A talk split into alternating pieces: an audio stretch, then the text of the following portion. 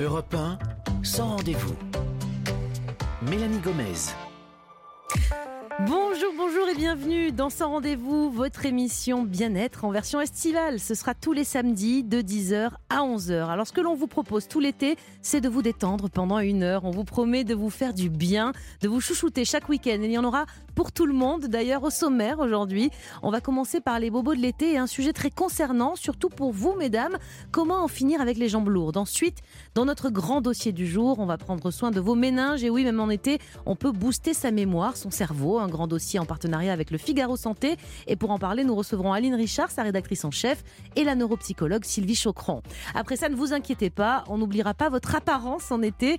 Euh, ce n'est pas parce que les plus chanceux sont déjà en paréo et en tongue qu'il faut négliger sa beauté. Et justement, notre spécialiste du sujet, toujours aussi beau, lui, hein, ça c'est sûr, est déjà en studio avec moi. Benjamin Lévesque, vous allez nous parler de quoi aujourd'hui? Eh bien, l'été, c'est la saison où il fait chaud et qui dit chaleur dit transpiration. Donc, je vais vous donner plein de conseils si par malheur vous avez oublié votre déodorant. Très bien, enfin pour clore cette émission, elle sera avec nous tous les samedis pour une chronique femme. Ce sera Anna Roy. Elle est sage-femme et elle n'a peur de rien. Aujourd'hui, elle va nous révéler des infos insolites sur la sexualité féminine. Mélanie Gomez vous reçoit sans rendez-vous sur Europe 1. Tout de suite, pour démarrer votre toute nouvelle émission d'été, on va passer à notre séquence Les bobos de l'été et on va commencer pratique avec les jambes lourdes, les jambes poteaux. Hein, ça fait mal en plus parfois. Alors, euh, savez-vous ce qui cause ce problème? Que faites-vous, vous, pour soulager euh, ce souci? Y a-t-il éventuellement des médicaments pour retrouver des jambes légères? On va faire le point. Mais écoutons d'abord le micro-trottoir de notre journaliste Barbara Silvera Sonigo. Avoir les jambes lourdes. Ça veut dire en fait avoir cette sensation d'avoir la jambe endormie. Avoir la sensation de vraiment faire un effort pour marcher, pour soulever ses jambes. Ça m'arrive d'avoir les jambes lourdes après une grosse journée de travail ou après avoir euh, fait un peu de sport. Je pense qu'on en a plus quand on est très fatigué, quand on vieillit. Il y a plus d'effets de jambes lourdes l'été. Pendant la grossesse, on peut avoir plus souvent des jambes lourdes. C'est dû à une mauvaise circulation du sang et ça peut être dû aussi à un manque d'exercice. Ça peut être aussi génétique. On se repose, on attend que ça passe. J'ai entendu de faire des compresses de froid. Il faut mettre des produits à base de camphre, de, de plantes. J'ai vu qu'il y avait des traitements des gélules à base d'artichaut qui apaise au niveau des jambes lourdes. Des bas de contention, des médicaments peuvent aider à limiter cette, cette sensation de jambes lourdes. Bon, on verra si les gélules d'artichaut fonctionnent, mais pour en finir avec ce problème des jambes lourdes, enflées, particulièrement pénibles en été, on accueille tout de suite en ligne avec nous le docteur Ariel Toledano. Bonjour. Bonjour à vous. Vous êtes médecin vasculaire et phlébologue à Paris. Alors pour commencer, un constat simple, hein, après avoir écouté ce micro-trottoir, on a l'impression quand même que les jambes lourdes, c'est très très très féminin comme problème. C'est vrai, euh, on va dire qu'il y a quasiment plus d'une femme sur deux et peut peut-être un peu moins chez les hommes, donc un homme sur quatre. Mais donc c'est plutôt féminin, il faut, il faut bien le, en convenir. Euh, maintenant, dans le micro-trottoir, vous avez quelque chose de, de très euh, remarquable, c'est-à-dire qu'en fait, on a du mal à définir ce que c'est que les jambes lourdes. Vous avez vu, il y a plein d'avis très divergents. Et ce qui est très intéressant, c'est que cette euh, absence de capacité à définir ce que l'on ressent est typique de la fragilité veineuse. C'est-à-dire qu'on ne sait pas exactement ce que c'est. On définit ça par un générique de jambes lourdes, mais ça peut être euh, en fait euh, une impatience, ça peut être une, un gonflement, ça peut être une douleur. C'est vraiment très très vague comme description. Et pour moi, c'est assez symptomatique de la maladie veineuse. Alors justement, nous, on veut y voir plus clair avec vous. Vous allez nous expliquer, c'est quoi les causes principales finalement? Pourquoi on a les jambes lourdes? Il se passe quoi dans nos jambes? Alors en fait, le, le vrai problème, c'est que euh, nos veines ont un rôle compliquées dans, dans, les jambes. Elles doivent remonter le sang vers le cœur et donc elles doivent lutter sans cesse contre la pesanteur. Et en luttant contre la pesanteur, il suffit qu'on passe une journée debout, toute une journée ou assis immobile. Ben, malheureusement, vos veines ont beaucoup plus de travail et donc elles doivent en, en, évidemment remonter le sang et donc elles sont pas aidées par euh, euh, cette station immobile et donc c'est pour cette raison que ça stagne et cette stagnation du sang qui favorise la sensation de jambes douloureuses, lourdes ou de gonflement. Alors on va passer quand même aux solutions. Euh, D'abord, avant de parler peut-être des, des, médicaments ou d'autres d'autres systèmes pour euh, soulager tout ça, est-ce qu'il y a des choses qu'on peut faire au quotidien? Il y en a certains qui parlent de, de mettre des jets d'eau froide, de mettre les jambes dans l'eau froide, très froide. Est-ce que ça, ça fonctionne? Est-ce qu'il y a une façon de le faire? Alors écoutez, il faut être très clair. Euh, instinctivement, vous avez des gens dans le micro-trottoir qui ont répondu euh, de l'eau froide. L'eau froide est très bonne pour ouais. la circulation, pour faire remonter le sang. Donc c'est vraiment euh, avec un, un jet d'eau froide, avec une petite douchette, remonter toujours dans le sens de la circulation. Des chevilles vers les genoux. Du bas hein, vers ouais. le haut. Est une, voilà, exactement. C'est vraiment une des mesures les plus, euh, qui va vraiment soulager, qui aura mmh. un vrai effet euh, de stimulant sur la circulation. Donc c'est quelque chose à, à concevoir, surtout quand il fait chaud. En période estivale. Ça, c'est très important. Qu'est-ce qu'elles valent Instinctivement, Oui. vous avez des gens qui vont surélever les jambes parce qu'elles vont aider justement leurs veines à remonter le sang vers le cœur. Donc ça, c'est très bien. Quand on a mal aux jambes, on peut s'allonger, surélever les jambes quand on peut le faire quelques minutes ou les mettre quasiment à la transversale. Tout ça, ça peut vraiment aider. Et surtout, euh, une des, des- vraiment des, des recommandations les plus euh, phares, c'est euh, éviter la sédentarité. Ouais. Bouger, Moins bouger. On, on bouge et plus, voilà exactement. Alors donc l'été, il faut en profiter, il faut marcher, il faut essayer d'avoir une activité sportive régulière. Mais plus vous êtes sédentaire et plus vous risquez d'avoir Mm. des problèmes veineux. Donc vraiment, il faut aider Oui. parce qu'en fait, en, en- en- en mobilisant vos muscles des mollets et des, et des cuisses, vous favorisez justement une contraction des, des muscles qui aide le sang à remonter. Donc ça, euh, justement, aide cette, euh, cette difficulté pour certaines veines à remonter. Elles sont aidées par les masses musculaires. Et docteur Toledano, du point de vue médicamenteux, peut-être est-ce qu'il y a des médicaments qui fonctionnent ou je ne sais pas, porter des bas de contention On n'a plus beaucoup de temps, je suis désolée, mais qu'est-ce que vous nous conseillez? Alors ça va être très rapide. Les médicaments soulagent. Euh, Il y a plein de médicaments. Vous pouvez trouver plein de plantes. C'est 90% de plantes. La contention, c'est très bien, mais alors en période estivale, j'imagine évident, que ouais. beaucoup de filles vont pas vouloir euh, voilà les mettre. Mais donc à ce moment-là, euh, l'eau froide, l'activité physique, faire attention à ce qu'on mange, beaucoup boire, tout ça, ça aidera à drainer. Très bien. Merci beaucoup, docteur Ariel Toledano, d'avoir été avec nous et pour tous euh, vos conseils. On se sent déjà beaucoup plus léger, au moins au niveau des jambes en tout cas. Merci encore et bel été. Europe Dans un instant, notre grand dossier du jour en partenariat avec le Figaro Santé. Vous allez tout savoir sur la mémoire, comment la protéger, comment la faire travailler aussi. C'est pas parce qu'on est en été que notre cerveau se met en off. Alors comment le stimuler? Grâce à cette émission, vous n'aurez plus ou moins en tout cas la mémoire qui flanche. À tout de suite sur Europe 1. sans rendez-vous sur Europe Europe Sans rendez-vous. 1. Mélanie Gomez.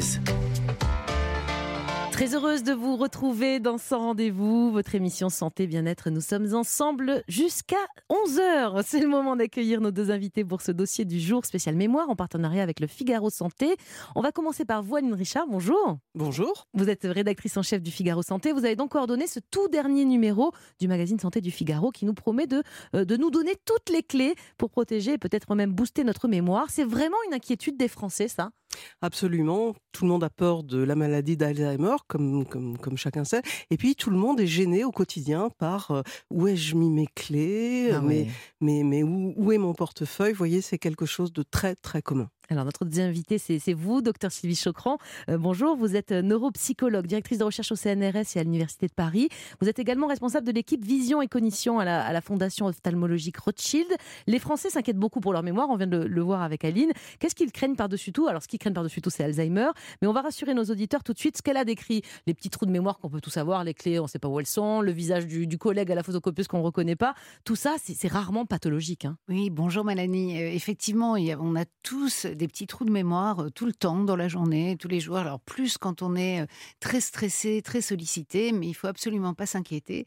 Euh, c'est tout à fait normal. On verra un petit peu plus tard, on décrira ce qui est inquiétant, mais pas de panique. Benjamin Lévesque? Alors pour démarrer, Aline, est-ce qu'on peut euh, déjà décrire ce qu'est la mémoire? Parce que dit comme ça, ça paraît très vague.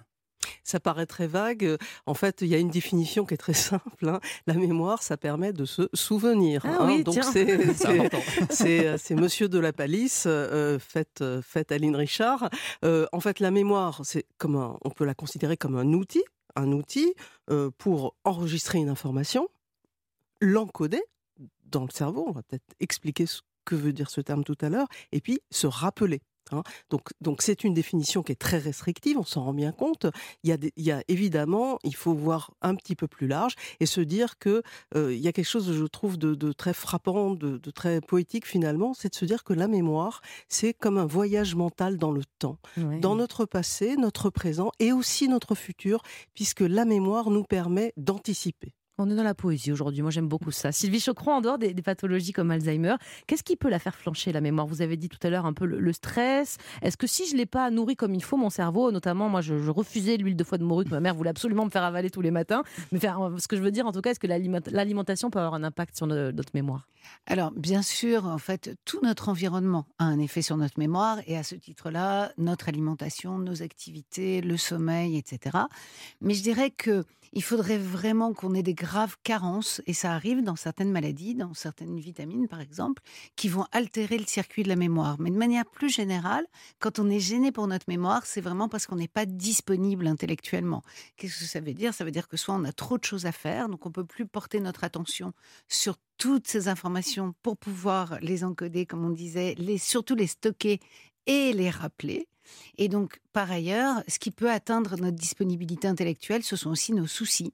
Et donc, vous savez bien que si vous êtes très anxieux, ou si vous êtes déprimé, ou si vous êtes en période de deuil, ou si vous vous relevez d'une maladie, par exemple, bah, vous n'avez pas Mmh. toutes vos capacités attentionnelles, et du coup, votre mémoire est altérée. Vous disiez une vitamine, des vitamines, des carences. de- C'est laquelle la vitamine de la mémoire? Alors, la une vitamine B6, elle est très impliquée dans la mémoire. Et on la trouve dans quoi, ça, la B6 Moi, je sais Alors même en pas. fait, Ouais. en fait, quand on a des maladies, euh, elles sont rarement d'origine C'est plutôt que le métabolisme de cette vitamine dans le cerveau ne se fait pas correctement. Alors, puisqu'on parle de l'alimentation, Aline, il y a une astuce que vous donnez dans le Figaro Santé. Alors, ça va peut-être pas faire plaisir aux nutritionnistes, mais le sucre, ça serait l'ami du cerveau. Mais ça c'est fait plaisir aux gourmands. Alors évidemment, évidemment, bon, c'est une petite étude et c'était aussi pour faire un clin d'œil euh, au lecteur, mais ça me va, moi. mais, mais, mais si vous voulez, bon, on sait bien que le cerveau est l'organe du corps humain qui consomme le plus, qui a le besoin de plus d'énergie, et le sucre est un, est un moyen très, très, très facile et très immédiat de, euh, euh, avec le glucose, hein, n'est-ce pas,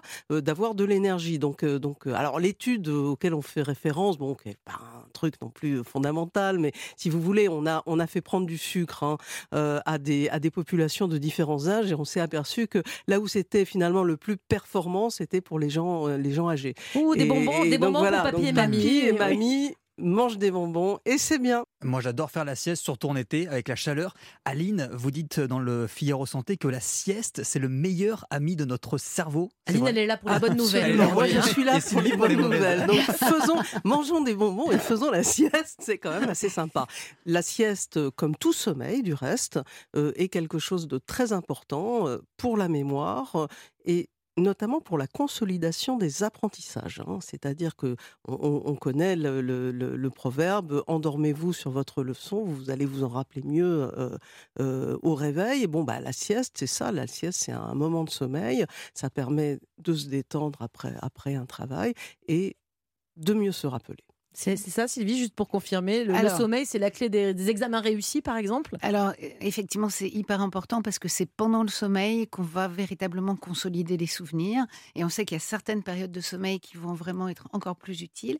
Et la sieste, effectivement, c'est un moment euh, non seulement de pause pour le cerveau, donc très important, mais qui va permettre la consolidation. Juste attention, comme je suis porteuse de, de nouvelles sérieuses euh, et moins drôles, attention, il faut que la sieste, elle survienne entre des moments d'activité parce qu'on sait à l'inverse. Oui, les si vous faites une sieste qui font- de 4 heures, Voilà. c'est pas bon. les Ou personnes un peu âgées qui soir, vont, euh. euh, qui vont faire beaucoup de siestes dans la journée, qui vont avoir peu d'activité ouais. intellectuelle, ça, ça va être un risque de déclin cognitif.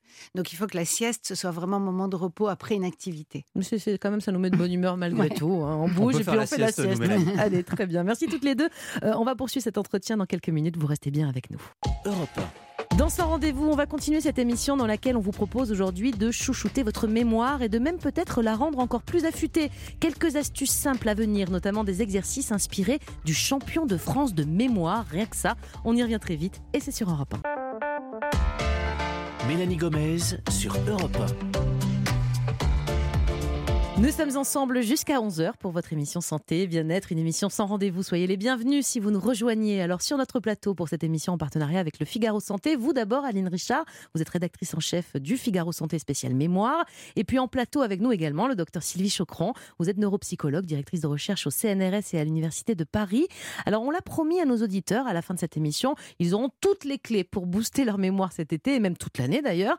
Aline Richard, dans le Figaro Santé, vous avez demandé ces secrets à pas, pas à n'importe qui, hein, à Sébastien Martinez, champion de mémoire. C'est quoi la méthode Martinez? Alors, vous allez nous la résumer. Hein. Alors, en fait, il propose, euh, il propose aux gens de retenir des informations et de finalement de les agencer comme une espèce de toile d'araignée, vous voyez? Euh, C'est-à-dire qu'en fait, il, il, il a toute une stratégie euh, de, de, de- de mémorisation euh, où il faut d'ailleurs beaucoup travailler parce qu'il faut faire des exercices tout le des temps heures et pour des que ça fonctionne. hein, ouais. Mais il agence ces informations. En fait, il les connecte les unes aux autres. Euh, par exemple, en racontant des histoires. Et ça, on, le fait, euh, on le fait assez fréquemment. Je ne sais pas si vous vous le faites. Moi, je le fais assez souvent euh, pour me rappeler d'un numéro de téléphone ou d'une chose comme ça. Je construis des palais de mémoire, c'est-à-dire des petites historiettes qui peuvent être assez, assez absurdes des fois. Il dit que ça marche bien d'ailleurs l'absurdité. Et comme ça, vous vous rappelez des choses. Et, c'est sa méthode. Et il fait donc travailler des choses tout à fait, tout à fait importantes. Par exemple, pour pour apprendre euh, en vue d'un examen, pour parler en public sans notes. Ça, c'est une grosse demande, m'a-t-il ouais. expliqué.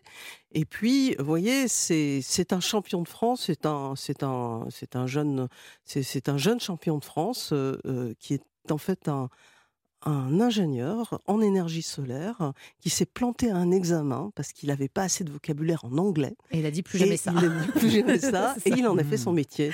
Sylvie Chocron, vous pensez quoi, vous, de cette méthode Martinez Alors, on est d'accord, c'est c'est pas juste en l'appliquant tout l'été qu'on va booster subitement sa mémoire. La mémoire, c'est quelque chose qui s'entretient toute la vie. Est-ce que même à 80 ans, ça, à 95 ans même, admettons, ça vaut encore le coup? Alors, je réponds dans l'ordre. Oui. Donc, euh, donc, effectivement, c'est une méthode parmi d'autres. Et ce qui est très important chez tous les sujets, c'est d'apprendre à apprendre. C'est-à-dire de savoir à chaque fois, pour chaque type d'information, quelle va être la stratégie qui va être la plus payante.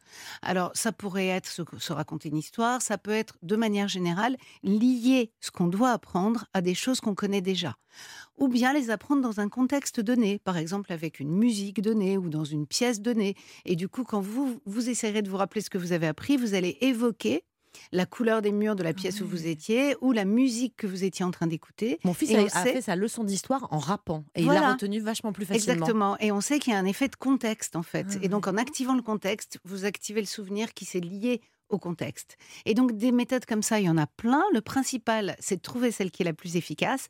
Et là, je, voilà, c'est un petit clin d'œil à mon beau-père qui a 96 ans Ouais. et à qui j'explique qu'effectivement, même à son âge, et surtout parce qu'en vieillissant, on change aussi de technique et on change d'intérêt, mais on peut continuer à faire travailler sa mémoire pour surtout la préserver, parce que la mémoire, si on veut l'utiliser et l'entretenir, il faut s'en servir. D'ailleurs, Sylvie, depuis tout à l'heure, on dit la mémoire, mais est-ce qu'il n'y aura pas des mémoires plutôt? Alors, vous avez raison, on a eu tendance ces dernières années à dire qu'on avait des mémoires. D'abord, on a une mémoire par sens. On a une mémoire visuelle, une mémoire auditive, une mémoire tactile, une mémoire verbale pour le langage, non verbale pour les procédures. Mais certains vont vous dire Ah, moi, j'ai surtout une mémoire visuelle ou surtout une Mmh, mémoire auditive. Moi, j'avais besoin d'écrire tout pour Voilà. pouvoir Ouais, les moi aussi, je retenir quand je passer le bac. Je rassure tout le monde, on a tous une mémoire visuelle, auditive, Ah, tactile. On en a On a- au moins une, rassurez-moi. Alors, on les a toutes. Ah, ça, mais la bonne par nouvelle. contre, voilà, ça c'est la bonne nouvelle. On les a toutes, mais par contre, dans certaines modalités, ça nous coûte moins. Ça nous demande moins d'efforts. Du coup, on a l'impression qu'on a une mémoire visuelle ou qu'on a une mémoire auditive.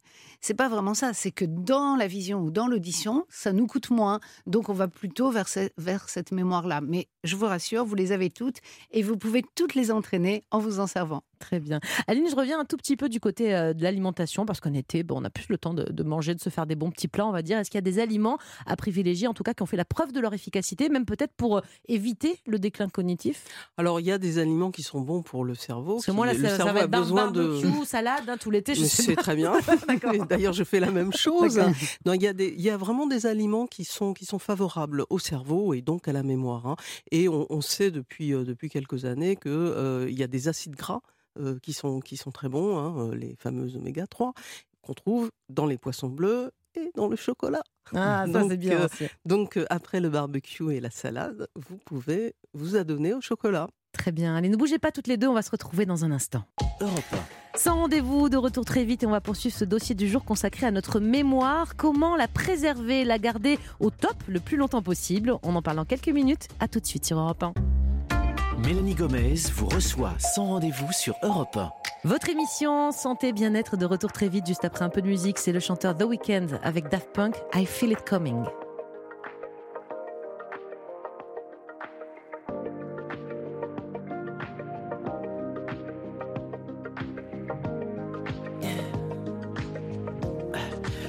Tell me what you really like. Baby, I can take my time. We don't ever have to fight. Just take it step by step. I can see it in your eyes. Cause they never tell me lies. I can feel that body shake and the heat between your legs.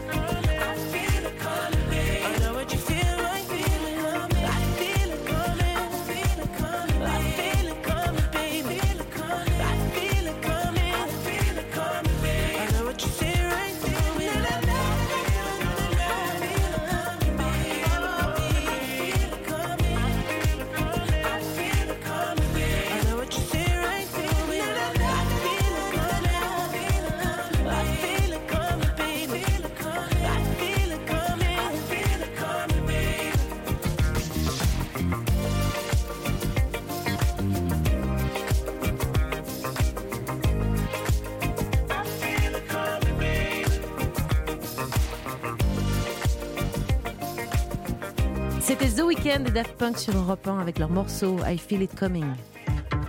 Mélanie Gomez sur Europe 1. Vous êtes sur Europe 1 dans son rendez-vous et nous sommes toujours en studio avec nos deux invités pour ce dossier du jour consacré à la mémoire. Vous d'abord Aline Richard, vous êtes rédactrice en chef du Figaro Santé dédié à ce sujet et avec nous également sur ce plateau le docteur Sylvie Chocron. Je rappelle que vous êtes neuropsychologue et j'en profite pour signaler votre excellent livre Une journée dans le cerveau d'Anna paru aux éditions Erol dans lequel il est question bien sûr de mémoire. On vous a reçu cette année pour en parler. Aline Richard, la mémoire ça va, ça vient et c'est pas toujours une grave maladie euh, comme Alzheimer qui la, qui la détériore. Il faut quand même savoir qu'il y en a quand même des maladies comme la dépression par exemple, quelque chose qui est quand même très fréquent dans la population, qui peuvent vraiment impacter la mémoire. Alors, c'est très intéressant ce qui, ce qui s'est passé avec, euh, avec la dépression parce que euh, il y, a, y a une sorte de, de nouvelle approche hein, des, médecins qui sont aperçus finalement qui ont un peu renversé euh, l'ordre des priorités. C'est-à-dire que on savait que savait que quand on est déprimé, euh, notre mémoire souffre, elle est impactée. Euh, et aujourd'hui, aujourd'hui, il y a beaucoup de il y a beaucoup de spécialistes qui disent que en fait, euh, c'est c'est non pas une une conséquence, mais ça fait partie de la maladie. oui. Ça fait réellement partie de la maladie. Pourquoi? Euh, Quand y, a- il y a un symptôme que, que connaissent bien les déprimés, c'est qu'ils ont l'impression que le, le, le temps n'a pas de borne. Il est comme uniforme. Et donc, et, et donc, ils ont les plus grandes difficultés du monde à se projeter euh, euh, dans l'avenir euh, et même dans un avenir euh, immédiat.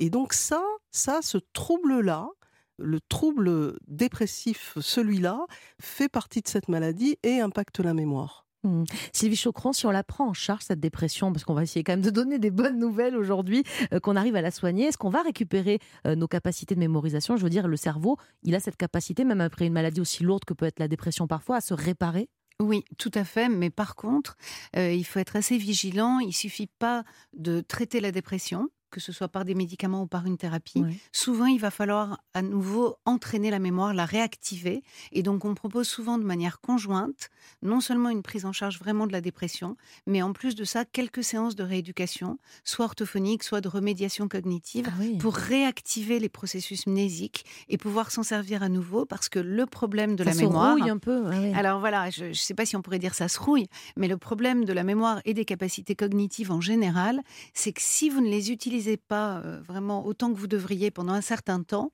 vous allez perdre certains automatismes et ça va être trop coûteux. Et ensuite, à force de pas s'en servir, ça risque de générer des difficultés.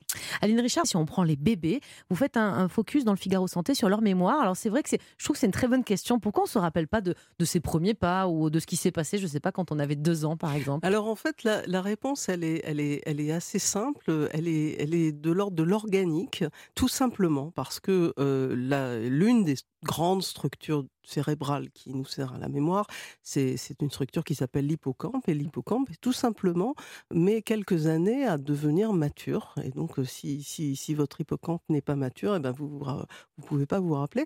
Mais en, réalité, euh, c'est assez amusant. Moi, j'ai la chance d'avoir une petite fille qui a, qui a deux ans, euh, la petite Olivia.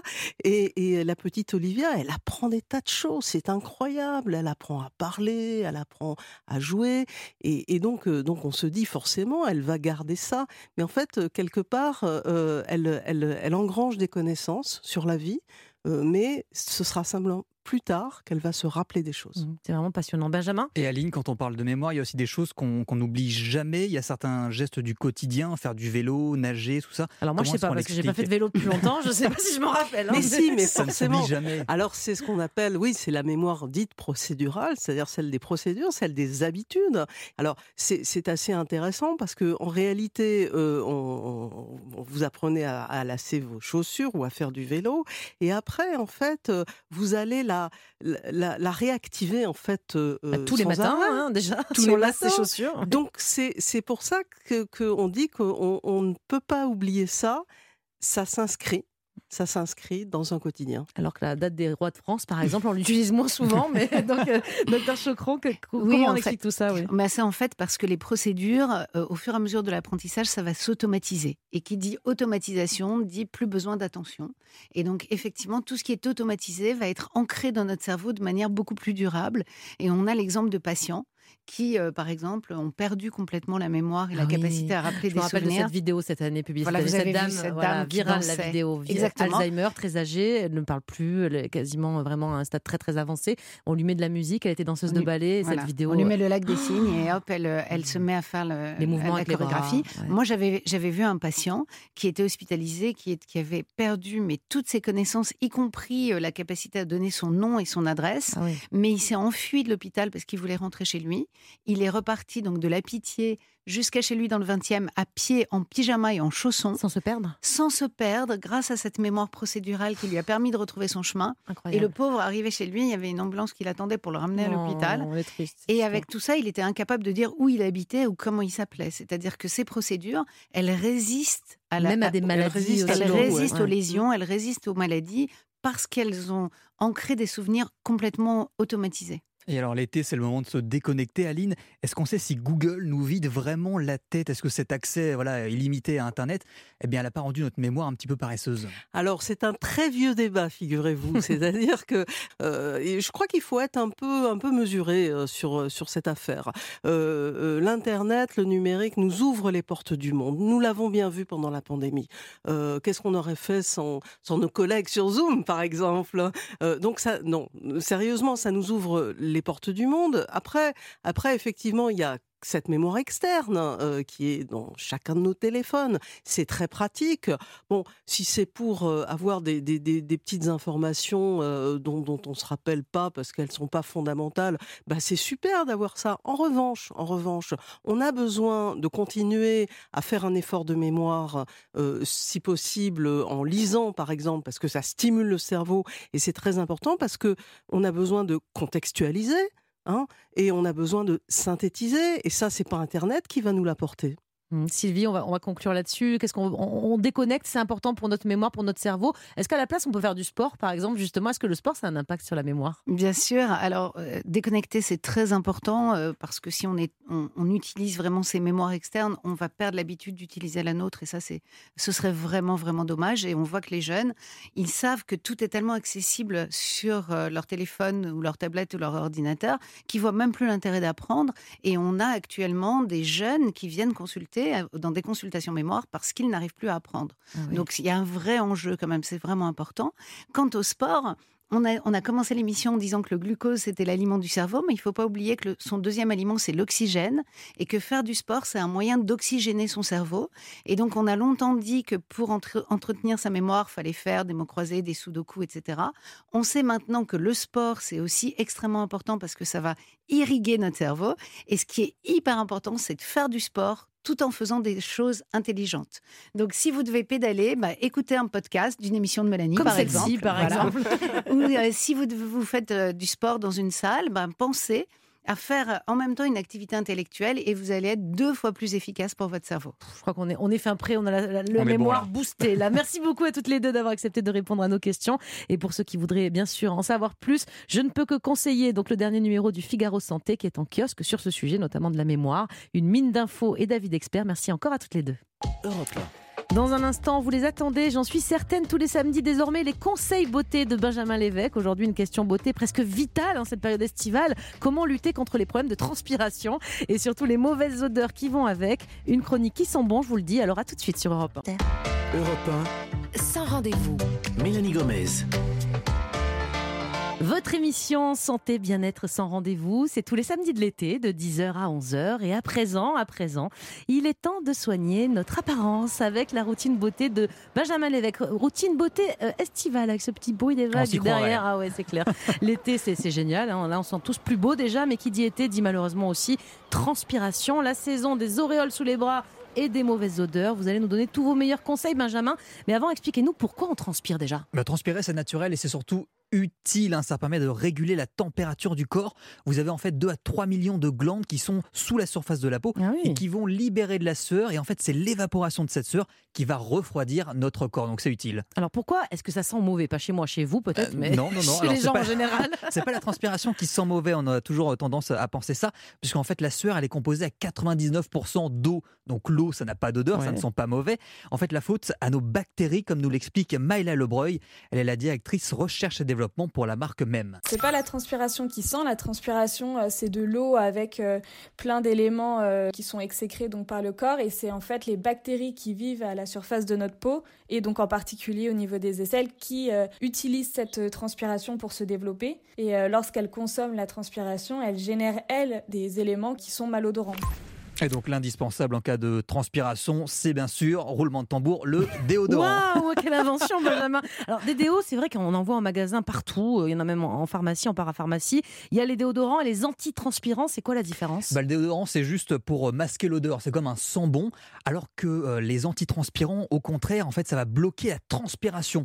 On utilise souvent des, des sels d'aluminium dedans qui vont, entre guillemets, bien boucher les pores. Et s'il n'y a plus de transpiration, eh bien, les bactéries ne peuvent plus se nourrir. Et donc, les mauvaises odeurs vont disparaître. Bon, et si jamais, parce qu'on est en vacances, on peut avoir la tête un peu ailleurs, on l'oublie de le mettre, ce déodorant, et si on se rend compte que Ou le il est flacon vide. est vide, et oui, ça arrive aussi, on part avec, et oups, on l'avait pas changé. Ouais. Qu'est-ce qu'on peut faire, Jamais agréable, mais euh, je vous rassure, il y a des euh, solutions qui existent. Alors, il y a quelque chose que, que tout le monde s'est arraché depuis euh, un an et demi, depuis la crise du Covid. C'est du gel hydroalcoolique. Non. Il suffit d'en déposer sur les aisselles. Génial. Ça va détruire toutes les bactéries. Or, comme je vous l'ai dit tout à l'heure, ce sont les bactéries qui donnent Ah ouais. de mauvaises odeurs. Et la deuxième astuce aussi, c'est de faire attention à ce que l'on met dans son assiette, comme le dit le docteur Laurence Netter. Il est très connu que certains aliments sont éliminés de l'organisme en partie par la sueur. On peut, en mangeant de l'ail par exemple, retrouver une certaine odeur d'ail dans la transpiration. C'est écrit partout, c'est absolument vrai. On a ça avec euh, l'ail, avec euh, les choux. Maintenant, il faut quand même manger en très très grosse quantité ces aliments pour que vraiment la sueur soit imprégnée de cette odeur. Enfin, vous pouvez aussi utiliser du, du talc ou de la poudre d'argile. Ça va absorber la sueur et du coup, eh bien réduire la transpiration et donc les mauvaises odeurs. Très bien. Alors, je crois que, bon, on sait en tout cas que le homemade, c'est hyper à la mode, c'est tendance. On peut faire son déodorant maison ou pas? Oui, c'est relativement euh, simple de, de le faire soi-même. Vous allez l'entendre, il faut assez peu d'ingrédients avec la recette maison de Pauline Dehec. Elle est l'autrice du livre Ma cosmétique minimaliste. Pour ça, on a besoin de beurre de karité, d'huile de coco. Donc, on va faire fondre ces deux choses, deux choses-là. On a besoin de deux cuillères à soupe de chacun de ces ingrédients.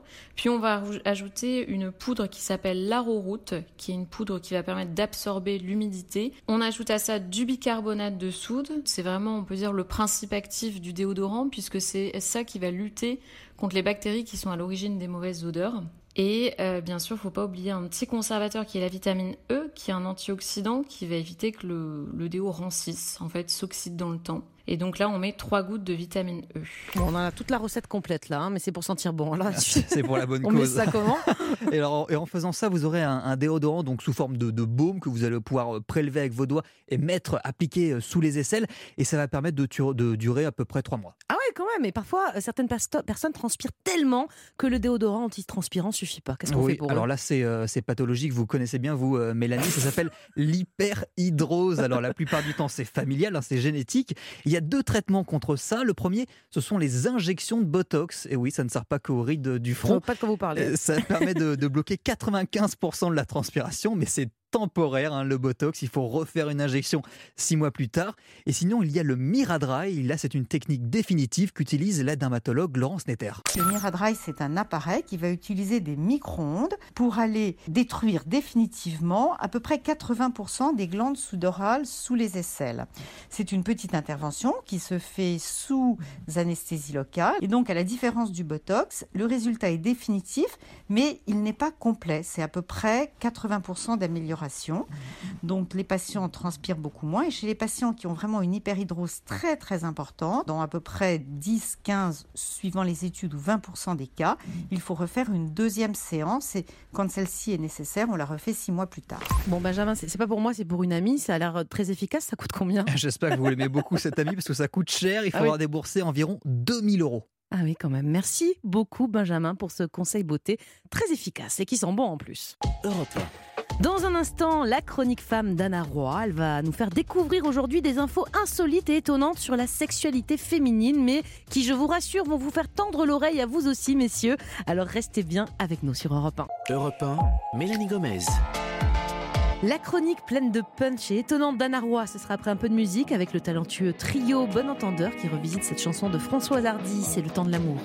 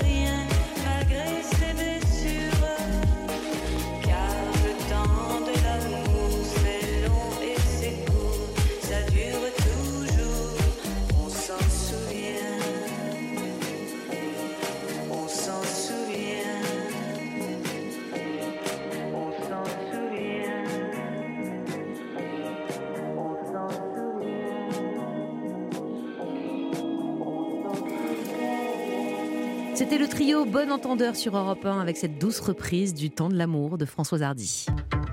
Mélanie Gomez sur Europe Toujours avec vous dans Sans Rendez-vous, votre émission Bien-être en version été. Oui, on se fait du bien aujourd'hui et, et justement, on va attaquer la dernière chronique de cette émission qui, elle aussi, va nous faire du bien. Euh, c'est Anna Roy qu'on accueille tout de suite. Bonjour Anna. Bonjour Mélanie. Vous êtes sage-femme, sage-meuf même. C'est le nom du podcast que vous avez co-réalisé avec Europe 1. C'est quoi sage-meuf? C'est un truc que vous dites entre Rien, ça me fait marrer, moi. Ça, vous vous dites ça entre vous, entre, ouais, entre on a- sages-femmes? Ouais. C'est ça. Bah, c'est rigolo, non? Vous Ouais, c'est pas mal. Et justement, on va rigoler encore un peu parce que vous nous avez concocté un programme euh, assez chouette. Vous allez voir. Euh, Anna va nous parler des quatre points, quatre points que vous avez choisis, soit étonnants, soit importants au sujet de la sexualité féminine. Oui, quatre points hyper terre à terre, mais parce que justement, des fois, la sexualité, c'est terre à terre, ce n'est pas que des histoires de psychologie. Et donc, je voulais vous parler de ça. Le sexe, c'est pas fait pour avoir mal. La sexualité et le périnée, même combat. La ménopause n'est pas une condamnation à mort, pas plus que la maternité, de la sexualité. Et enfin, je voudrais parler un peu d'hygiène. Bon, très bien. On va peut-être commencer par le premier. Le sexe, c'est pas fait pour avoir mal. Moi, ça me fait du bien, donc j'imagine que c'est ça. Mais du côté des femmes, alors. Alors, j'exclus déjà les femmes qui souhaitent avoir mal, ça c'est pas le sujet de la Non, on chronique. s'en fiche, celles-là, voilà, non, mais elles se débrouillent, elles vont bien, elles vont voilà, c'est ça. Ça, c'est les fantasmes. Voilà. Ouais, ça, ça c'est autre chose. Bon, mais pour celles qui, parce qu'en fait, il y, a un- il y a un truc qui circule qui voudrait que euh, à chaque fois qu'une femme qu'elle dit qu'elle qu'elle a mal pendant les rapports, on lui dit le gynéco, la sage-femme, tout le monde lui dit oui, bah oui, madame, c'est dans la tête. Eh Et en fait, je voudrais dire une bonne fois pour toutes que avant de pouvoir dire ça, il faut avoir fermé toutes les autres portes. Or, toutes les autres portes du j'ai mal pendant les rapports sexuels sont extrêmement nombreuses et que du coup, il y a des femmes qu'on ne diagnostique pas des fois des pathologies qui sont vraiment ennuyeuses et donc vraiment, si un, un praticien vous dit ça, vous changez de praticien et vous allez voir quelqu'un d'autre. Parce que qu'est-ce que ça peut être avoir mal pendant les rapports? Ça peut être une infection, ça peut être une cicatrice d'accouchement qui fait mal long- longtemps après, longtemps mais après, très ouais, longtemps ouais, après. Ça peut durer des, des- vraiment des plombes. Ça peut être un syndrome génito-urinaire, ça c'est quelque chose qu'on a plus pendant la ménopause. Ça peut être une névralgie pudendale, ça peut être euh, de l'endométriose, et on sait que l'endométriose c'est quand même plus de 10% des femmes, donc c'est très pas rien. fréquent, bien plus qu'on ne le pense. L'allaitement aussi peut faire une sécheresse vaginale et avoir mal. On peut avoir des lésions dermatologiques. Enfin, ce que je veux dire par là, c'est qu'il y a tout un tas de faisceaux de choses qui font mal pendant les rapports et qui en sont en fait très facilement résolvables. Donc on ne doit pas avoir mal quand Non. on fait du sexe. Exactement. En fait, tout se soigne. Avoir mal, ce n'est pas normal et avoir mal, ce n'est pas dans la tête. Bon, message reçu 5 sur 5, Anna. Euh, une autre chose, vous avez choisi de nous parler périnée et sexualité. Qu'est-ce qu'on va Oui, découvrir parce là que souvent, on, on voit ces deux choses. Périnée, c'est donc euh, les dames d'âge mûr qui font pipi dans leur culotte, et la sexualité. Donc on dissocie souvent complètement ces deux choses. Non, au contraire, relions-les. On sait que les problèmes de périnée, euh, les dysfonctions, que ce soit l'hypertonie, ou au contraire un périnée qui soit un peu fatigué, peuvent donner des problèmes sexuels ou des douleurs sexuelles. Et que donc, quand on a des douleurs sexuelles, il faut absolument penser à aller voir quelqu'un pour savoir si on a un périnée compétent. Il y a un bon périnée, très compétent. Est-ce que c'est plus de Et plaisir? ben voilà, Oui, et à l'inverse, va en gagner. fait, ouais. être le chef de son capitaine périnée, le maîtriser, c'est-à-dire être bon dans la contraction et dans la détente. C'est Yalla Oli, c'est génial. Mais voilà, exactement, vous avez tout à y gagner, puisqu'on sait hein, que le clitoris, les branches internes du clitoris, elles sont enchâssées dans le périnée. Donc c'est tout bénef. N'oubliez pas le périnée dans la sexualité. Et puis il y a ces deux périodes dans la vie d'une femme, la maternité et la ménopause. Ça veut Celle que pas vous dire connaîtrez jamais, vous, hein, Benjamin absolument pas. Et donc ça ne, ça ne veut pas dire plus de sexualité. Maman, si tu m'écoutes. Eh bah oui, souvent c'est ça. On est mère, on est ménopausée. On n'a plus de sexualité. Mais bien sûr que non. Je crois qu'il faut sortir encore de cette idée. Et on le voit, il y a les milfs, il y a les machins. Enfin, il y a plein de- de- d'imaginaires. La maman et la putain, vous savez, il y a plein d'imaginaires là-dessus. Non, non, on peut être une jeune mère et une femme ménopausée en ayant une sexualité hyper épanouie. Mais c'est vrai que dans ces deux périodes de vie, il peut y avoir des trucs qui nous ennuient, qui font que on se dit que ah on n'a plus de désir alors qu'en fait c'est encore une fois des trucs très terre à terre c'est par exemple quand on allait on a une sécheresse vaginale du coup ça peut faire plus mal vous voyez typiquement Si on réhydrate tout ça, bah, ça peut voilà, repartir quand tranquille. on, a- ouais. quand on vient d'accoucher, on a une cicatrice qui tiraille, on la Mm. masse et ça se résout. Ou on a une infection ou je sais pas quoi. À l'inverse, quand on est, on est en ménopause, on peut avoir le syndrome génito-urinaire qui donne une sécheresse vaginale et d'autres signes ou une atrophie vulvaire. Mais tout ça, ça se résout et donc il faut pas se dire ah bah c'est normal, je suis devenue mère ou je suis ménopausée donc je suis condamnée à ne plus avoir de sexualité.